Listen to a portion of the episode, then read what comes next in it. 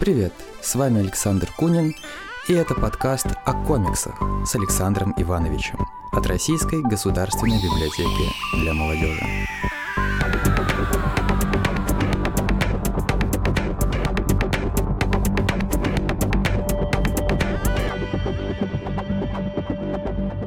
Здравствуйте, дорогие друзья! И снова в студии Александр Кунин, руководитель Центра рисованных историй, наш подкаст «Комиксы с Александром Ивановичем». И сегодня мы говорим о книжной новинке, которая буквально вот на днях оказалась у нас на прилавках книжных магазинов и скоро будет и в нашей библиотеке, в нашем фонде. Причем сразу в двух фондах. А, в коллекции а, «Русские комиксы», потому что автор наш соотечественник, а также и в общем фонде рисованных историй в зале художественной литературы. Несколько времени назад мы писали с Алексеем Трошиным подкаст, он назывался «В предвкушении веймарских снов». Такая у нас была интересная дискуссия о жизни и о том, как Лёша Трошин стал комиксистом. А сейчас мы будем говорить конкретно о веймарских снах. Эта книга вышла. Лёша Трошин, привет и поздравляю. Здравствуйте, здравствуйте все мои хорошие. Что такое эти веймарские сны? Давайте поговорим поподробнее. Почему именно сейчас эта книга вышла на прилавке? Ну, она вышла, надо сказать, в конце, на самом деле, прям на самом кончике 22 года. Прям вот едва застала последние числа декабря. Ну, банальная причина, на самом деле, потому что по-хорошему она должна была выйти еще в 2020 году, но вмешалась пандемия и прочие ситуации, и вообще должна была она выйти в другом совершенно издательстве, а издательство это уже ныне почило, и вот пришлось ждать какое-то время, так или иначе, она увидела свет, чему я очень рад. Ну, вышла она сейчас в издательстве «Альпака» в серии, э, в которой, в общем, представлены вот и новая книжка Оли Лаврентьевой тоже. О чем эти веймарские сны? Веймарские сны, по сути, это продолжение моего графического романа «Диптих», не прямое, такое косвенное, то есть, если что, «Веймарские сны» всегда можно читать самостоятельно, как самостоятельное произведение. Ну, конечно, лучше э, быть знакомым с Диптихом. Это один из героев произведения «Диптих», э, художник по имени Мурнау, хотя с Фридрихом Вильгельмом Плумпе он ничего общего не имеет, кроме псевдонима в честь немецкого маленького городка – История про художника, который возвращается с фронта Первой мировой войны, возвращается в Берлин, который уже стал Веймарским, Веймарскую республику живет, и человек, ну, как бы, это история про людей. Они все в образах животных, конечно, но это история про людей. Это история про этого человека, который, э, у которого разрушен старый мир, но он не может адаптироваться к новому, и его преследуют воспоминания военных действий, он боится прошлого и не видит будущего, и, соответственно, не чувствует настоящего, но он художник. И это помогает ему обрести какие-то реалии, почву под ногами. И с помощью своей живописи, красок, фантазии он борется со страхами, ищет любовь, ищет себя в этом мире и пытается быть настоящим, искренним и честным, несмотря на то, что не всегда ведет он на себя, скажем так, хорошо, иногда попадает в какие-то разные там ситуации, и... Но это на самом деле очень такой персонаж достойный, мне кажется, именно по характеру, что он искренний, честный.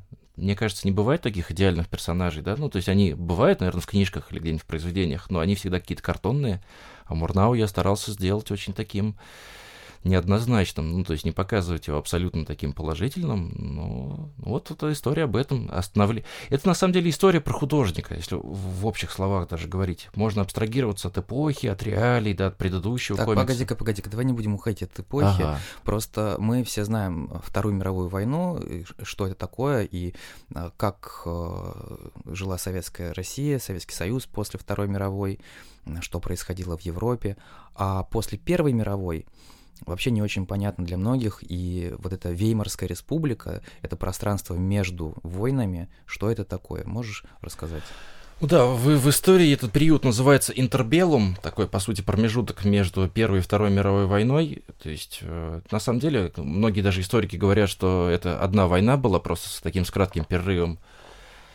И, в частности, как бы, если мы берем э, мою историю, да, это Германия все-таки получается, Берлин. Хотя первый, давайте сразу просто скажу, что я стараюсь всегда делать истории, если не конкретно исторические персонажи, да, вот как мы там с проектом хронограф работаем, я хочу, чтобы истории были все-таки универсальные, да. И, например, та же история Диптих, которая, ну, соответственно, она про Первую мировую войну, в ней ни разу не упоминается ни дата, ни одна нация, ни время, вообще ничего. То есть это, по сути, история универсальная. Люди просто по костюмам, по каким-то деталям могут идентифицировать. Хотя там, если кто разбирается, можно прям вплоть до чисел конкретных, конкретного месяца понять, когда это все происходит. Но никаких познавательных знаков там нет. Веймарские сны, тут уже есть конкретные даты, ну, как бы ориентиры, скажем так, да, то есть, по крайней мере, называется Берлин, э, называется Дрезден, называются такие понятия, как новая вещественность, конкретное движение. А что такое новая вещественность? Новая, новая вещественность – это было такое движение художников в 20-е годы. Я сейчас не буду свои позорные знания немецкого языка включать и произносить, как это на немецком языке звучало. Но э, такая была группа очень важных художников, в которые входили Отто Дикс, Георг Гросс и же с ними. И она разделялась на два крыла, и они пытались как-то вот что-то сделать новое со старыми традициями. То есть uh-huh. отход... в 20-е годы же уже сильно развивался авангард, такой бесформенный, да, а у них все-таки пред... Э, основа была, если я, конечно, сейчас не путаю, то ну, как бы они при... пытались сохранить вот эту форму все-таки в живописи и в графике, но при этом делать это своими такими способами интересными, стилистическими. И вот один из таких художников, Отто Дикс, э, наверное, один из лидеров левого крыла новой вещественности, он как раз-то и вдохновил меня на вот эту историю. Мы его сказать. сможем обнаружить в книге? А, по сути, ну, как бы образ Мурнау — это такой собирательный образ, да, в какой-то степени это как бы универсальный образ художника. А, есть там черты биографии Отто Дикса, я придал ему немножко даже его характерных черт, это его э, насупленные брови, вот эти сдвинутые дуги надбровные. И, по сути, как бы живопись, которую делает главный герой моего произведения, она мотивами отдает творчеству Мотто Дикса. И, соответственно, один из там ключевых персонажей, который появляется, э, это прообраз известной немецкой журналистки Сильвии фон Харден. Э, в комиксе она носит имя Сильвия Дикс. Mm. То есть отсылка непосредственно к Отто Диксу. И ее знаменитый портрет, наверное, все, ну, так или иначе, люди, знакомые с историей культуры, там, с историей живописи 20 века, должны его были видеть, портрет Сильвии фон Хартен. А я его по-своему обыграл, ну, то есть я не брал непосредственно этот портрет, а, но мотивы, настроение я его передал. И сделал такую немножко романтическую нотку между этими двумя героями. А ты пользовался ее текстами какими-то, отсылался к, отсылал к ее каким-то э, фразам? Просто очень много текстов в книге восп... ну, мне лично показались э, не совсем твоими текстами, как будто бы это отголоски какого-то прошлого. Нет, те, тексты Сильвии фон Харден я не пользовался, я даже с ними, к сожалению, не знаком, потому что на русский язык они не, перевели, не переведены, а немецкого языка я не знаю, их вообще на самом деле найти очень сложно, поскольку это все-таки журналистика, это, наверное, надо быть непосредственно в гуще каких-то библиотек Германии и знать язык хорошо в этом копаться. Такой возможности у тебя не было. И, ну, по, ну, Сильвия, она такой персонаж, там один из ключевых, но не так, чтобы углубляться. То есть здесь гораздо важнее именно главный герой и его лучший друг. А здесь уже материал такой, который мне известен. Ну, скажем так. Угу. Когда я читал книгу, у меня было странное ощущение. То есть вроде бы я, ну, я же знаком с предысторией, с тем, как ты подходил к этому произведению. Сколько лет вообще ты планировал эти веймарские сны? Ох-ох-ох-ох, это вопрос, если уж прям совсем, да, брать так. Начнем, наверное, с конца диптих, как бы это ни звучало. То есть диптих был закончен в 16 году, и, наверное, сразу после этого я где-то уже все равно начал изучать, вот, ну, как бы рисовать, делать зарисовки, mm-hmm. какие-то концепты, как сейчас модно называть, по вот этой веймарской эпохе. Я начал даже рисовать наверное, не главного героя, там один из второстепенных персонажей, если ты помнишь такой, угу. да, полицейский свин Да-да-да. по имени Альбрехт. Вот я начал рисовать его, потом я начал рисовать вот своего главного героя только в образе я кинематографиста с киноаппаратами. Это вот уже начало 17 года было. И когда вышел Диптих осенью 2017 года, тут я уже непосредственно приступил к работе над сценарием. Но э, персонаж с э, кинопроектором, он появляется у нас, между прочим, на сборнике «Изотекст» 2014 да, года. Да. Это, по сути, на самом деле рождение моего персонажа Мурнау. Это я придумал картинку, просто как-то пришла мне в голову. Э, сходил я в небезызвестный магазин по названием «Пятерочка», uh-huh. вот, и вдруг мне в голову, пришло в голову, почему мне нарисовать пса с киноаппаратом, да, в образе такого вот эстета Дэнди 20-х годов, и почему-то пришло в голову назвать его Мурнау. Это был такой рисунок на клетчатом листе в тетрадочке, в обычной карандашной. А через год я оформил его именно в эту картинку, которая попал на изотекст, и в итоге сейчас украшает заднюю обложку. И ну, через это пошло развитие вот этого персонажа, героя. Это сейчас, наверное, один из моих самых любимых моих персонажей, героев. Я очень люблю, соскучился по нему.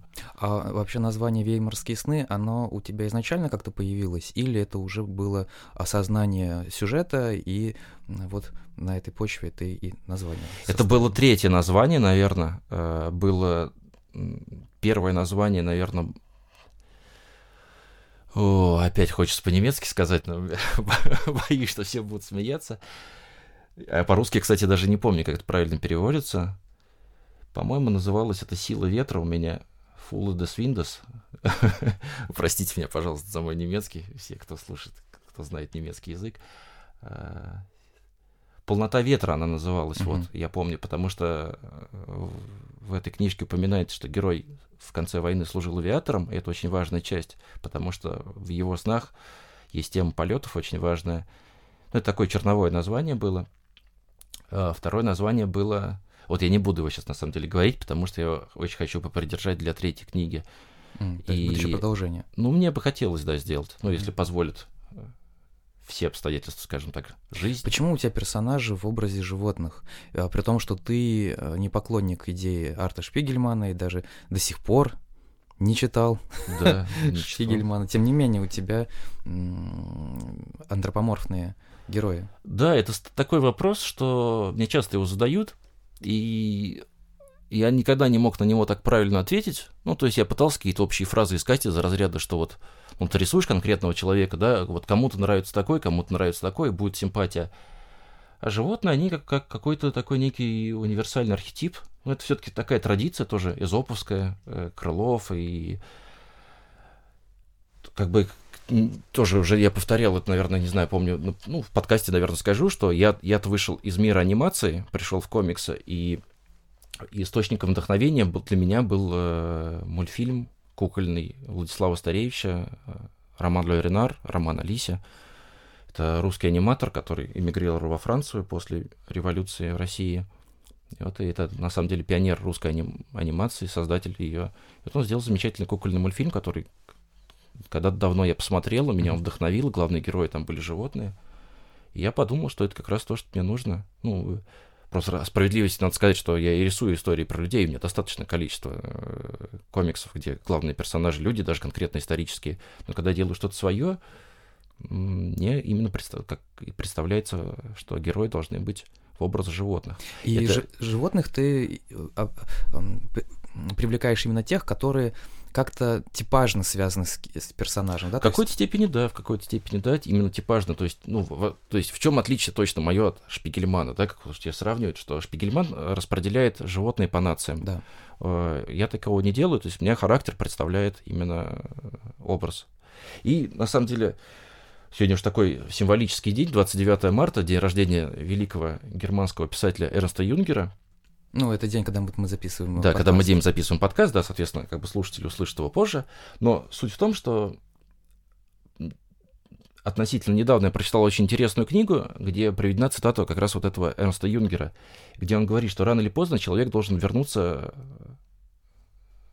к Богу, его естественное состояние человеческое, и состояние это должно быть антропоморфным.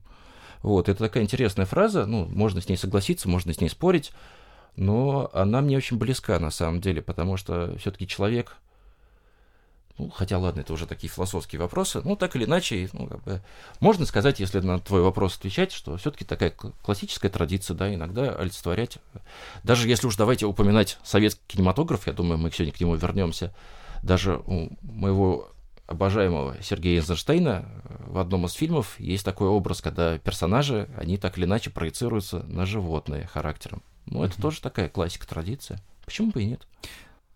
Книжка вышла вот буквально сейчас, да, конец 22-го, и, в общем-то, заходит она на рынок э, в 23-м году. Обстоятельства, в которых мы сейчас живем, они, ну, скажем так, э, не очень простые, а не очень они такие однозначные, да. И книга «Веймарские сны», она в этом контексте оказывается весьма странном положении. То есть, например, если бы она появилась в 2020 году или в 2021, то, скорее всего, значение ее и контекст был бы другим. А сейчас, когда ты смотришь веймарские сны, то лично у меня возникает такое противоречивое чувство. С одной стороны, вроде бы да, это речь идет о событиях столетней давности, ну, не событиях, скажем так, да, а сюжеты столетней давности, которые могли бы происходить тогда в тех э, реалиях. Но с другой стороны, они очень как-то проецируется хорошо на сегодняшние реалии, и я действительно за этим героем могу увидеть тех людей, которые отправились на какие-то военные действия э, и вернулись уже совсем в другую страну. И действительно то, какая страна у нас сейчас, это совсем уже не то, что было, ну, к примеру, там в 15-м, даже нет, не в 15-м, там в 13-м, 12-м, 10 году, да, мы немножко в другом мире живем сейчас. Ты вот в этом контексте смотрел на свое произведение? Может быть, уже постфактум, когда оно вышло? Ну, про изменения что могу сказать? Даже буддисты, которые всегда склонны к какому-то недеянию и постоянству, говорят, что постоянства никакого не может быть, что каждую секунду человек меняется на каком-то молекулярном уровне. Это естественно, что все меняется, ни, ничего, ни, ну, то есть, как бы вчера я был таким, завтра я такой, э, послезавтра непонятно там как-то все. Это имеется в виду, что не в плане там человек сейчас вот таким интересом э, соответствует потом другим или там увлекается, в смысле, э, ну, мне кажется, что изменения, они, э, это свойство нашего мира. Никогда не бывает ничего постоянного. Постоянство это, ну, как китайцы говорят, гармония это постоянство, но постоянство быть все-таки не может. Меняется погода, меняется настроение, люди взрослеют, стареют. Хорошо, я задам напрямик вопрос. А, ты понимаешь, в какое время вышла твоя книга? Ну, время мы не определяем. Время такое, в которое мы живем, оно так уж получилось. У тебя есть ощущение, что ты сделал действительно какой-то очень серьезный труд, э, и что это уже не твоя книга? О, хо, хо, хо. это, конечно, такой момент, ну, как бы говорить серьезный труд. Я в любом случае воспринимаю это как серьезный труд, потому что история про художника это все-таки такой личный момент. Это раз, да, это в любом случае, э, ну, скажем так, если аналогию или там противовес слову серьезность против... приводить такое слово халтура, да, халтурить я не умею, да, и в любом случае э, за любые проекты, за которые я берусь, я считаю их серьезными, какой бы объем там или цель ни была, да, так или иначе вкладываться по полной программе учитывая, что это была история продолжения диптиха, который для меня очень важен, да, и я люблю своих персонажей, это действительно я вкладывался по полной программе. То есть в этом плане могу сказать, что это серьезная работа. Учитывая количество времени, потраченное да, на это произведение, то есть работа там 17-й год, сценарий, разработка там персонажей, мира, 18-й год уже работа над страницами непосредственно была сделана, 19-й год, Потом книжка была сдана в 2020 году, и началась пандемия, и на карантине я еще нарисовал 50 страниц.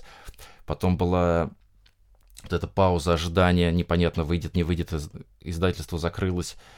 Это все как бы, ну, придает какую-то такую значимость, хотя бы для меня, вот именно для меня самого, э, этой книги, да, что это не просто проект, все-таки 150 страниц нарисовать акварелью, это не хочу сказать, что там кто-то с этим не справится, но это тяжело, на самом деле. Честно говоря, тяжело выдерживать такое, ну, потому что надо держать на уровне рисунок, и, и тема тоже такая все-таки неразвлекательная. Это, а там уж, понимаете, как кто как воспринимает, потому что, например, диптих, мне кажется, ну, тема не менее серьезная, да, вот книжка вышла в семнадцатом году, но многие ее покупали именно из-за рисунка. Не сразу ее даже добирались до текста и до того, чтобы ее прочитать. И когда они уже прочитывали, у них совсем другое впечатление складывалось. А многие, я знаю прям такой момент, и серьезные люди, которых я уважаю, сначала воспринимали это как «Ой, собачки в униформе, как весело нарисовано, там развлекательно, красивая акварель». А когда они читали до конца, там, некоторые говорили, что да, это там симфоническое значение, особенно когда вот именно прочитываешь от начала до конца и доходишь до кульминации. То есть я всегда себя мыслю, конечно, как художник, не, то есть, когда мне там говорят, что ты там сценарист, еще автор, я всегда как-то ну, как не могу воспринимать. То есть я всегда большей частью, что я именно рисую. Но на самом деле, как бы, когда какие-то разговоры заходят, у меня начинается эта тема, что я говорю, ребят, не обращайте внимания только на внешнюю часть, да, потому что есть содержание, есть и тексты, и последовательность картинок, и это к чему-то должно привести, и к чему-то, каким-то мыслям должно все-таки привести, и задуматься о чем-то надо будет. Э, ну, вот так вот. И когда мне, ну, не то, что мне было обидно, но, э, то есть часть э, такого сочинителя, да, какой-то степени это такая говорит, ах ты художник там, да, вот, обращают на внешнюю часть, да, потому что понятно, тогда можно было просто артбук выпустить, какой-нибудь красивой картинки нарисовать, ну, ты придумываешь там диалоги, сцены. Вот, а то, что говорить сейчас веймарские сны, серьезно, несерьезно, ну, я не знаю. Я не читал никаких отзывов, сейчас пока ни, никто не говорил, то есть вот для меня все-таки, говорю, эта история, прежде всего, это история конкретного человека, то есть, да, им, ну, конкретного человека, но универсального художника. Как вот худ... Потому что художник, он во все времена, он ну, никогда не бывает счастливым. То есть, ну, счастливый художник это что такое? Это значит просто ремесленник какой-то, а человек, который пытается что-то создать, всегда какая-то боль должна быть, а боль по-разному может быть, разными обстоятельствами быть вызвана. У моего персонажа у него очень много боли, он с ней справиться не может нормальными средствами. И он начинает чудить там по-страшному, если что. Вообще книга похожа на такое, э, действительно, на сон, на какое-то весьма странное, эмоциональное, э, такое цветное переживание, и когда ты в конце концов начинаешь уже даже теряться, э, ты сейчас находишься в его сне, или это то, что происходит на самом деле, это происходило до, или это а, происходило уже после, и твоя книга постоянно заставляет, по крайней мере, меня, как читателя, возвращаться назад и перепросматривать, перепросматривать. Я пока не могу назвать кого-то, кого могу поставить на полку рядом с твоей книжкой. И это, наверное, один из главных стимулов, почему сейчас мы с тобой говорим о веймарских снах здесь. Что ты думаешь делать дальше? Вообще в плане плана рисования да. какие? Ну, сейчас есть проект, я не буду сейчас называть э, какие-то там персонали или сроки, да, просто скажу, что это, это не фантазия, это биография. Это биография очень мной уважаемого человека, очень важного в моей жизни, и которому испытываю безграничную симпатию. И это очень сложная такая вещь, потому что биографию всегда очень сложно делать, потому что ты ограничен объемом, ограниченным временем, а вместить надо очень многое, и, к сожалению, вот я не знаю практически ни одной такой биографии в кино или в графическом исполнении, которая бы, ну, как-то запомнилась, которую захотелось бы перечитать. И потому что все похоже очень либо на какой-то такой документальный фильм информационный, либо на такое лоскутное одеяло, шитое из кусочков. Это очень сложно. И я сейчас сам столкнулся с этой задачей, потому что даже это прям действительно... Я работаю сейчас со сценаристкой. Мария Шамова пишет мне сценарий. Ну, вместе мы пишем. То есть uh-huh. мы вместе разработали сюжет, э, прочитали гигантское количество книг по этой теме, всякие аудио, подкасты и прочее, все. И мне кажется, что я уже стал очень хорошим специалистом, если что, я могу работать, ну, не буду называть какие-то вещи. Понятно, да, то есть ты не хочешь назвать имя этого писателя? Да. Ну, вот видишь, ты уже сказал, что это писатель. Ну, а я могу еще сказать, что у него Нет, не будем ничего говорить об этом, да, что проект такой, да, очень тяжелый. Я вкладываюсь по полной программе, и... Ну, посмотрим, что из этого выйдет, посмотрим. Ты ориентируешься на какие-то сроки примерно хотя бы? Примерно сроки есть, да, примерно они есть. Но по-хорошему, конечно, лучше бы было бы все-таки побольше времени, потому что мне кажется, эту вещь можно сделать хорошей. Она в любом случае, мне кажется, какая бы она ни получилась, э, критических стрел мы получим во все места. Ну, безусловно, учитывая, что я уже понял, я уже догадался, о ком идет речь, да. и понятно, что это культовая фигура не только для э, российского культурного пространства, литературного в том числе, но и для мирового тоже. Что ж, у нас был сегодня Алексей Трошин и веймарские сны. Вот так вот резко я оборву наш с тобой разговор. Думаю, он еще продолжится. Спасибо всем за внимание. Берегите себя. Хорошего настроения вам. Спасибо всем. Читайте веймарские сны.